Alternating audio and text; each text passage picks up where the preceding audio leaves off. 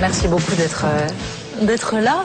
Il s'est passé un truc qui est quand même passé inaperçu cette semaine un vote à l'Assemblée nationale, qui d'ailleurs est en fait la résultante euh, de, de plusieurs épisodes. Il y a d'abord eu un vote, euh, le week-end de Pâques, 20 députés étaient présents. Cette fois-ci, bon, c'est quand même une majorité qui a voté, mais tout de même, association du Parti Socialiste avec quelques députés républicains. Et le résultat, c'est quoi? Le résultat, c'est une modification de la loi organique qui régit l'organisation des élections. Donc, il est question du temps de parole lors de la période euh, qui précède le vote. Il est question de la règle sur les 500 signatures. Alors, vous, messieurs, vous êtes des habitués du commentaire politique, journalistes, politologues, mais vous, vous êtes tous les deux ce qu'on appelle justement des petits candidats. Vous trouvez que on vous a volé l'élection, qu'on est en train de vous voler la démocratie Rafik Il y a, un, contexte particulier où euh, le niveau de défiance des Français vis-à-vis de la classe politique n'a jamais été aussi élevé, hum. en tout cas depuis euh, des décennies. Vous avez 8 Français sur 10 qui demandent à ce que la société civile soit représentée à l'élection présidentielle, élection présidentielle où les barrières à l'entrée sont déjà euh, compliquées, et un an avant l'échéance, pas cinq ans avant, un an avant l'échéance, on modifie en catimini les règles du jeu pour se présenter à cette élection, en rajoutant des barrières à l'entrée qui sont euh, évidemment au service des vieux partis politiques. Alors euh, vous, vous êtes candidat, Rafik Smati. Votre, euh, vous pensez que ça va vous empêcher, que ça va modifier quelque chose dans votre dans votre possibilité d'émerger? Alors ça va être évidemment, soyons lucides, extrêmement compliqué. Et en particulier la collecte des, des, des, des signatures. Et moi, parmi tout l'arsenal législatif qui est voté, pour moi le plus compliqué, c'est la question des signatures. C'est la question des signatures. Concrètement, ces signatures jusqu'à présent étaient en partie publiques il y en avait une partie qui était publiée. À l'origine, elles étaient confidentielles et il y en avait que 100. Là, c'était le rêve pour les, les, petits partis ou même les partis euh, ultra-gauche et euh, trotskiste qui faisait ses études allait voir un vieux grand-père euh, paysan qui avait sa petite mairie. Il lui disait j'arrête mes études si tu signes pas. Il signait, personne ne le savait. Ensuite, on est passé de 100 à 500 et on a décidé qu'on publierait une partie des signatures par tirage au sort. Et là, la décision, c'est de les publier toutes et en temps réel. Et, de les envoyer, c'est-à-dire que l'élu qui doit signer doit envoyer son formulaire au Conseil constitutionnel. Et si vous voulez, là j'ai beaucoup beaucoup de mal à comprendre la critique quand même, parce que c'est un acte important que de s'engager au profit d'un candidat à la présidence de la République. Donc c'est parfaitement démocratique que l'on sache qui soutient qui. C'est démocratique en soi de le savoir. Et en plus, ça empêche des manœuvres. Il faut savoir que dans l'histoire politique française, il y a eu des manœuvres sur des petits candidats. Il y a au moins un cas connu dans lequel euh, Charles Pasqua, pour embêter Mitterrand, avait sollicité un troisième candidat trotskiste. Il y a un autre cas qui a été révélé aussi, dans lequel François Mitterrand avait fait en douce que Marie-France Garot ait des signatures pour morceler l'électorat de droite. Avec la publication, ce genre de choses devient très difficile. Et c'est normal que des manœuvres soient Donc c'est démocratique en soi et ça évite les manœuvres. François Asselineau, vous pensez que ça évite les manœuvres que c'est Non, enfin je crois d'abord il faudrait revenir peut-être sur une définition des mots dont on parle. Vous avez commencé en disant que j'étais un petit candidat. Pourquoi je serais un petit candidat? Il se trouve que j'ai une expérience. J'ai une expérience professionnelle, par exemple, qui m'a mené dans les allées du pouvoir, dans un certain nombre de cabinets mhm. ministériels sous Balladur et sous Juppé. J'ai préparé des voyages présidentiels de, à très haut niveau. J'ai été reçu avec Jacques Chirac chez le président chinois Chiang Zemin. J'ai serré la main de Jean-Paul II. J'ai déjeuné avec Nelson Mandela. Et vous étiez candidat en 2012, mais vous n'avez pas eu vos, vos signatures. J'ai eu beau, j'ai beaucoup plus d'expérience que M. Hollande, qui n'était qu'un apparatchik du Parti socialiste. Moi, M. Hollande est un tout petit candidat, même du point de vue intellectuel d'ailleurs.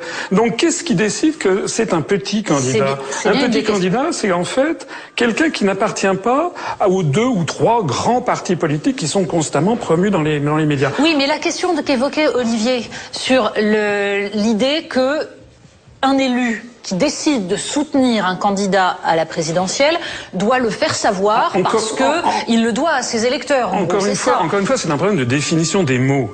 À l'origine, il ne s'agit pas, d'ailleurs, c'est pas un parrainage officiellement pour le Conseil constitutionnel, c'est la présentation d'un candidat. Et ce système a été débattu en 1962. On en trouve d'ailleurs la trace dans le livre C'était de Gaulle d'Alain Perfit.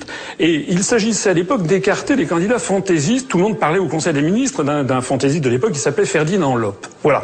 Donc il s'agissait voulait prolonger le boulevard Saint-Michel jusqu'à la mer. Absolument, qui voulait le prolonger. Donc c'était de, de ça qu'il s'agit. Il ne s'agit en aucun cas, et ça a d'ailleurs été rappelé par le président de l'Association des maires de France en 2012, il ne s'agit pas d'un premier tour.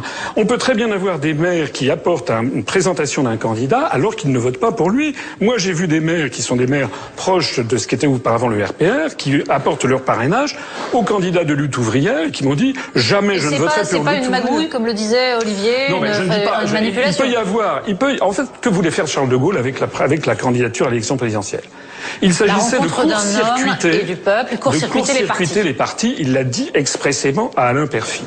Depuis lors, on voit que les partis politiques essaient de rétablir une espèce de partitocratie, de maintenir une, emprise sur la politique française, ce qui est grave, parce que comme le disait Rafik tout à l'heure, en fait, la, situation est de plus en plus grave quand vous allez sur le terrain. Les Français, il y a 80% des Français qui ne veulent plus voir les têtes politiques habituelles. Avec l'ancien système, vous n'aviez pas non plus vos signatures. D'ailleurs, il vous en manquait combien? Mais euh, la dernière fois, c'était nous étions un tout petit parti politique. Maintenant, d'ailleurs, puisqu'on parle de, de petits candidats, figurez-vous que l'Union populaire républicaine le parti que j'ai créé, nous avons dépassé les 10 800 adhérents. Nous avons multiplié par deux et demi le nombre de nos électeurs. Au régional, on a fait 190 000 électeurs. On a fait pratiquement 1% des voix. Sans être jamais passé sur aucun des très grands médias nationaux français, qu'ils fussent radiophoniques, télévisés Alors justement, venons-y. Euh, parce qu'il y a aussi la deuxième dimension du problème, c'est la question du temps de parole. Et là, euh, Christophe, vous qui euh, officiez également sur, sur e-télévision, vous savez qu'on est enquiquiné à chaque fois par cette histoire de temps de parole, à chaque élection. C'est extrêmement problématique. Pour autant, est-ce que la notion d'équité fondée désormais sur les sondages autant que sur le nombre d'élus, sur euh, les critères euh, qui vont apparaître aujourd'hui, est-ce que ça va permettre l'exercice démocratique, c'est-à-dire la possibilité de faire émerger toutes les idées? L'équité, c'est une manière pour le pouvoir public de se débarrasser du problème sur les chaînes et de leur dire soyez responsables de ce que vous faites. Euh, l'égalité, ça tue la politique. Parce qu'à partir du moment où vous avez 8, 10, 12 candidats et que vous dites égalité stricte, il n'y a plus de débat possible, il n'y a plus d'émissions possibles. Et donc, que font les chaînes?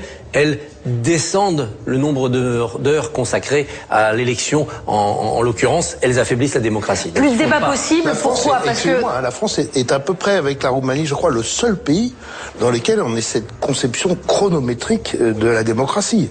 Pourquoi ça existe comme ça dans notre pays? Ça existe comme ça parce que nous sommes une des rares démocraties, entre guillemets, qui a eu une période de télévision extrêmement autoritaire et sous contrôle.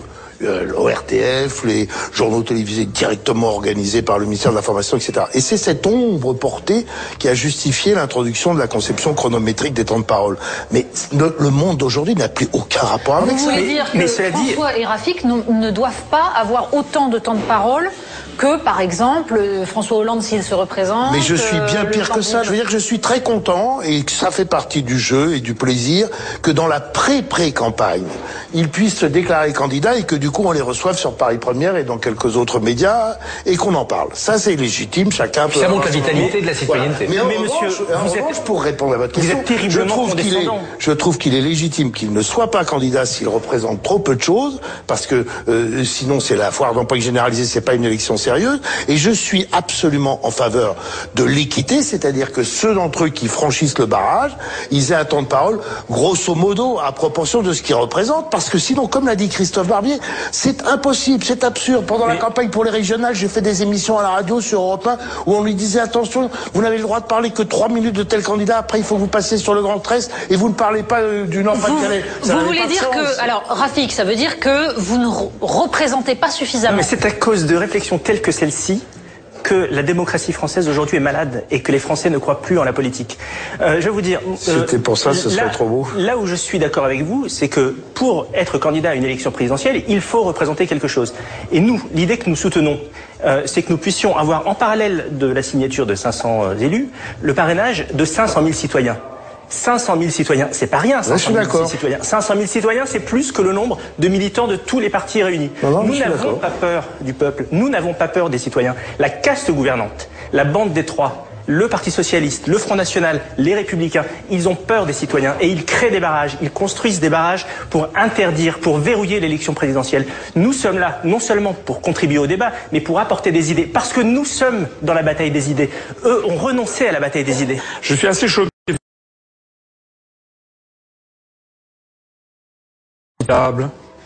Ça ne consiste pas à donner moins d'argent à ceux qui n'en ont déjà pas. Ce qu'on appelle le commerce équitable, ça consiste, lorsque dans les pays avec le commerce avec les pays du Sud, de donner un peu plus d'argent, notamment aux producteurs de cacao, par exemple de Côte d'Ivoire, qui n'en ont pas assez selon les lois du marché. Donc normalement, l'équité, ça devrait être le moment où justement on donne un peu plus la parole aux mouvements politiques qui ne l'ont jamais. Parce que ce qui se passe actuellement, c'est que d'ores et déjà sur les grands médias, il y a totale inégalité de traitement. Par exemple, on l'a vu en 2015 pour les régionales, l'UDI, plus les, le ELV, plus les Républicains, plus le Parti Socialiste, ont eu à eux quatre plus de 80% des matinales sur toutes les radios et les chaînes de télévision. Ils ont fait 23% des électeurs inscrits dans les urnes. C'est pas le pourcentage des voix qu'on escompte, c'est la capacité de gagner. Et les régions sont toutes dirigées par des gens issus Oui, de mais ces pardon, partis qui est-ce que ça pose un problème Alors, démocratique Bien sûr, énorme, c'est pour ça que le que mot êtes en équité, en effet, est un mot usurpé. C'est plus la rationalité. On se dit, bon, qui a des chances de gagner X, Y et Z?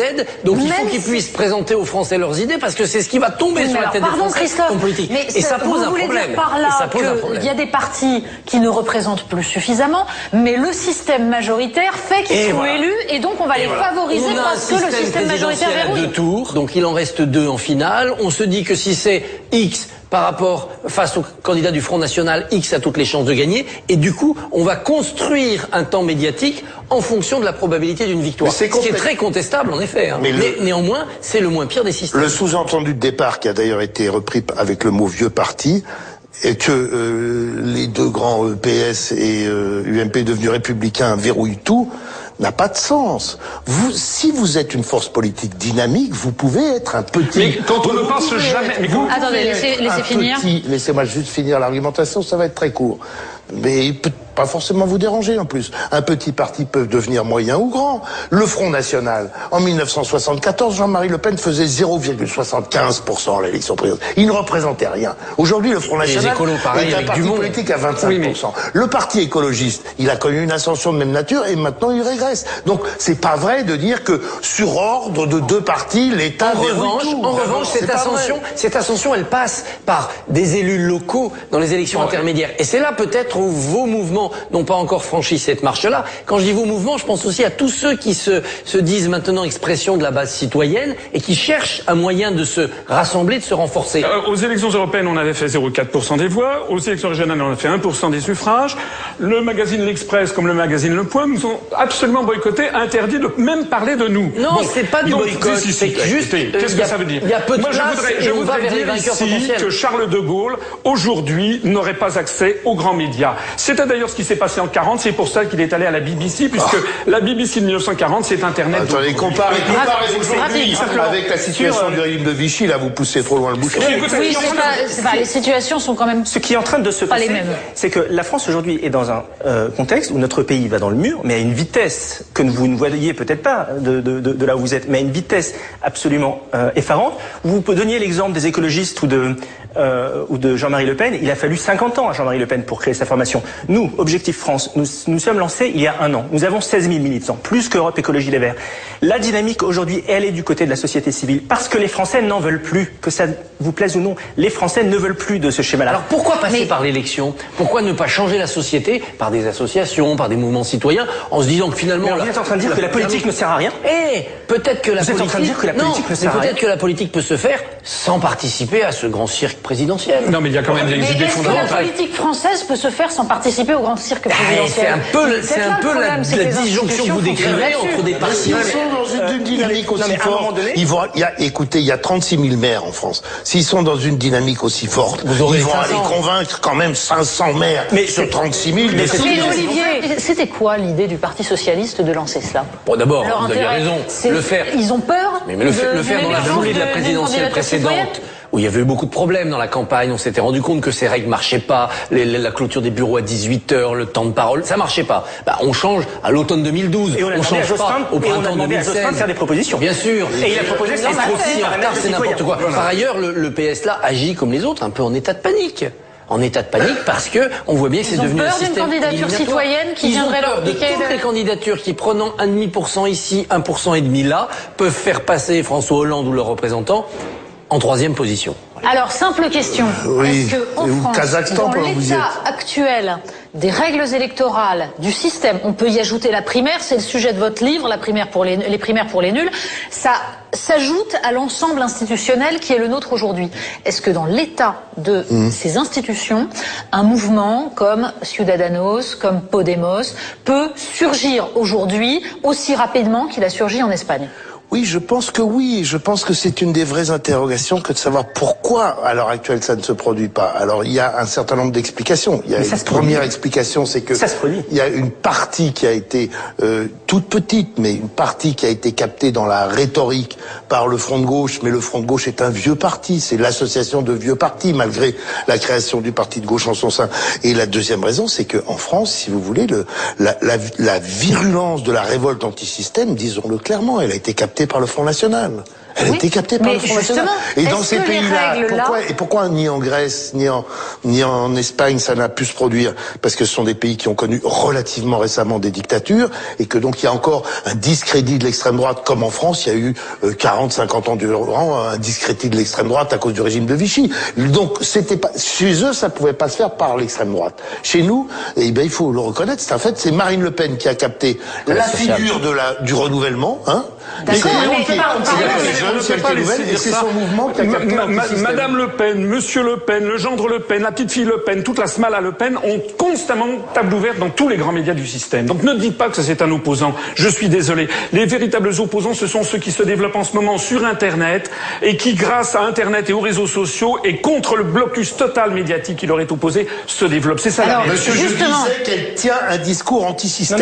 Si même quand je dis une telle banalité, vous me dites que je ne peux pas dire ça, je ne peux plus rien dire. attendez. Monsieur Duhamel, je voudrais vous poser une question. Est-ce que, euh, très honnêtement, vous vous satisferiez, vous, en tant que citoyen, d'une présidentielle de 2017 qui soit la revanche de 2012 Si, Ah, si, rien, si vous me dites que vous vous satisfaites de ça, vous, vous faites Je la une me de l'Express tout de satisfais suite, parce que en vous êtes le rien. seul. Et je me satisfais en rien.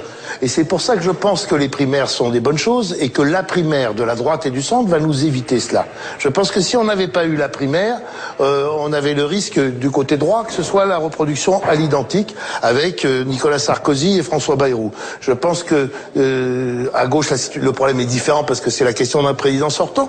Mais je pense qu'un président sortant lui-même devrait se soumettre à une primaire pour vous dire comme ça se passe aux États-Unis et comme parfois ils, ils ont été obligés de renoncer à cause de primaires qu'ils ont perdues. Et donc je pense que la primaire est un des éléments du renouveau démocratique. Mais non, mais parce la que je- primaire, si on a les mêmes, c'est une catastrophe. Mais Christophe, l'élément du renouveau démocratique, Pardon, ce devrait être les idées. les Or, elles sont absentes, et y compris de la primaire. C'est pas vrai. La primaire à droite, par exemple, a fait écrire des livres et produire des idées à Le Maire, Fillon, Juppé. Mais tout plus, ça, c'est dur. plus que s'il n'y avait pas eu de primaire. De ce côté-là, ça a quand Oui, même mais fait un peu les. lors On des, est passé dernières- élections, pardon, il y a encore du Le- travail. lors des dernières élections européennes, régionales, etc., ce qu'on a vu sur les grandes chaînes de télé et de radio, c'est l'organisation de débats à trois, avec un représentant du PS, un représentant de l'UMP, un représentant du FN. C'est-à-dire que le système médiatique a entériné le tripartisme. Est-ce que ça ne veut pas dire qu'en fait, on laisse le monopole de l'alternative au Front National Non, quels étaient les vainqueurs potentiels? Les sondages nous le disaient, ils étaient invités. Voilà. Les autres, ceux qui n'étaient pas vainqueurs potentiels, mais adjuvants potentiels de tel ou tel, s'il y avait des seconds tours avec des alliances, étaient invités en second rideau. Mais si c'est on comme veut ça, pas c'est comme ça que ça au Front. National le monopole de l'alternative, du discours alternatif, est-ce qu'on n'a pas intérêt justement à faire surgir d'autre chose. Non, je pense que si ce discours alternatif surgit ailleurs et contre le Front National, à un moment donné, il aura aussi sa place dans ce scénario du vainqueur potentiel incontournable et donc invité. Les écologistes ont eu cette place. Au régional de 92, par un jeu d'appareils, ils ont réussi à prendre une région. Ils se sont inscrits dans le paysage. Ils ont été à un moment donné indispensables au pouvoir par la gauche. Ils étaient invités au même titre que les autres. Et, puis ça s'est dégradé. C'est pas aux médias de créer une alternative, c'est à une alternative de surgir. Et à ce moment-là, les médias précipitent. Donc vous avez qu'un. Messieurs, vous n'avez qu'un. Là où je vous rejoins, c'est que moi je ne crois pas, peut-être contrairement à vous, qu'il y a un complot médiatique. Nous avons juste des médias Merci. qui n'ont peut-être pas le niveau, qui sont suiveurs, suiveurs d'une opinion publique. La France, vous savez, c'est un pays qui ne se réforme pas, mais qui avance que par sursaut. Il y a une vraie dynamique populaire.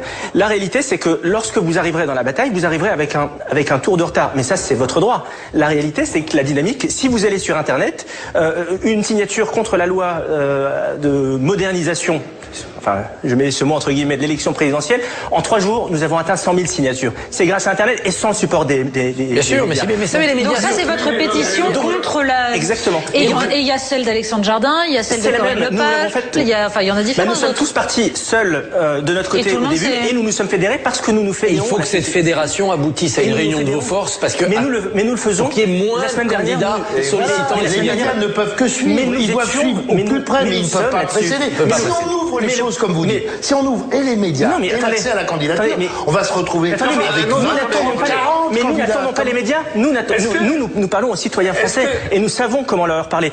Et euh, vous arriverez après la bataille, mais c'est votre droit. Non, non, mais c'est pas après que- la bataille, c'est dans la bataille. Tous les gens savent C'est pas comment avant. le Front National a été lancé. C'est la décision de François Mitterrand de lui donner accès aux très grands médias, notamment l'heure de vérité. Ne racontez pas des histoires. Le Front National, pendant 10 ans, était resté à 0,1%. À partir du moment où François Mitterrand lui a fait passer sur la grande chaîne de télévision, d'un seul coup, il a été propulsé.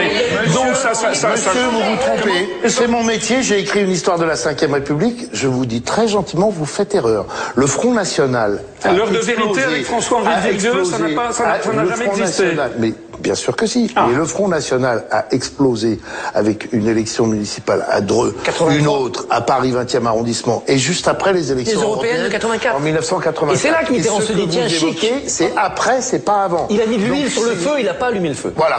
Oui, oui. Enfin, ça, c'est Et il y une façon-. Plus la proportionnelle 86, qui Écoutez, est par évidemment exemple, un un booster. mouvement politique comme le nôtre, qui fait 1% des suffrages au régional, est-ce que vous estimez qu'il est normal qu'il ne soit jamais passé depuis 9 ans sur aucun des très grands médias français Jamais une seule mention, un seul, une seule, un seul article dans l'Express, ou dans Le Point, ou dans Le Figaro, ou dans Le Monde. Est-ce que vous trouvez normal que lorsqu'on saisit le CSA, ils, ils nous disent, bah oui, finalement, c'est normal Est-ce que vous trouvez ça normal? À quoi sert le CSA Oui, parce que 99% vous manque, 1% mais attendez, pour les grands médias. Mais un peu, oui, mais, en nous faisons 1% alors qu'il y a peut-être que 2% des Français qui nous connaissent. Ça veut Mais là où vous aviez avons- des candidats dans le régional, Nous avions la presse 1971 candidates et candidats. Simplement, je sais d'avance qu'en effet, on ne vous réconciliera pas. On peut se dire que vous avez la chance d'être à une époque où Internet justement supplée, où vous avez la possibilité de vous faire connaître parce que la puissance des réseaux est absolument immense. Mais tout de même, Natacha Polony vous invite parce qu'elle aime pas les grands et donc ça vous donne aussi de Exactement, l'audience. ou plutôt parce que j'aime bien l'idée que je me fais de la démocratie. On peut ne pas partager cette idée, on peut débattre et on peut débattre pendant des heures, Olivier. On ne sera pas d'accord. Simplement, est-ce qu'il n'y a pas quand même, allez, un coup fourré du PS quand même de faire passer ça maintenant? Bien sûr, non mais bien sûr. Encore une Juste fois, pour, il était légitime. Il était légitime de corriger les règles par consensus juste après la présidentielle qui avait dysfonctionné en 2012 médiatiquement, ne serait-ce qu'avec Twitter qui donnait les résultats euh, à 19h Oui, alors que bien nous, sûr, on pouvait non, pas les mais on commenter savait en 20 tous heures, ce qui était ridicule. C'est illégitime de le faire un an avant, non pas en catimini parce que ça s'est vu, vous en êtes la preuve, euh, mais, euh, mais, mais, mais avec retard. Ça, c'est pas normal. En revanche, il faut bien penser que la liberté d'expression et le droit de représentation, c'est deux choses différentes. C'est pas parce qu'on a des choses à dire et qu'on peut être nombreux à les dire que forcément ça doit donner le droit à avoir des candidats, des élus et a fortiori un candidat à la présidentielle. J'aimerais bien que ce soit un, un coup fourré parce que ça prouverait qu'ils sont vraiment malins, ils calculent leurs trucs. Malheureusement, les connaissants, je crains que ça relève davantage de l'incompétence et qu'ils ne se posent le problème du feu que quand il y a une première mèche qui est allumée. Ils ne se posent pas le problème de la matière inflammable à froid. Et donc ils n'ont pas fait à froid parce qu'ils ne font quasiment rien à froid et c'est un des problèmes de notre société et de notre politique. Vous voyez, messieurs, ça veut dire que quand il y a autant d'incompétences en face, vous avez finalement toutes vos chances. Mais merci beaucoup, messieurs. Merci à vous. Bonsoir. Et bonne chance.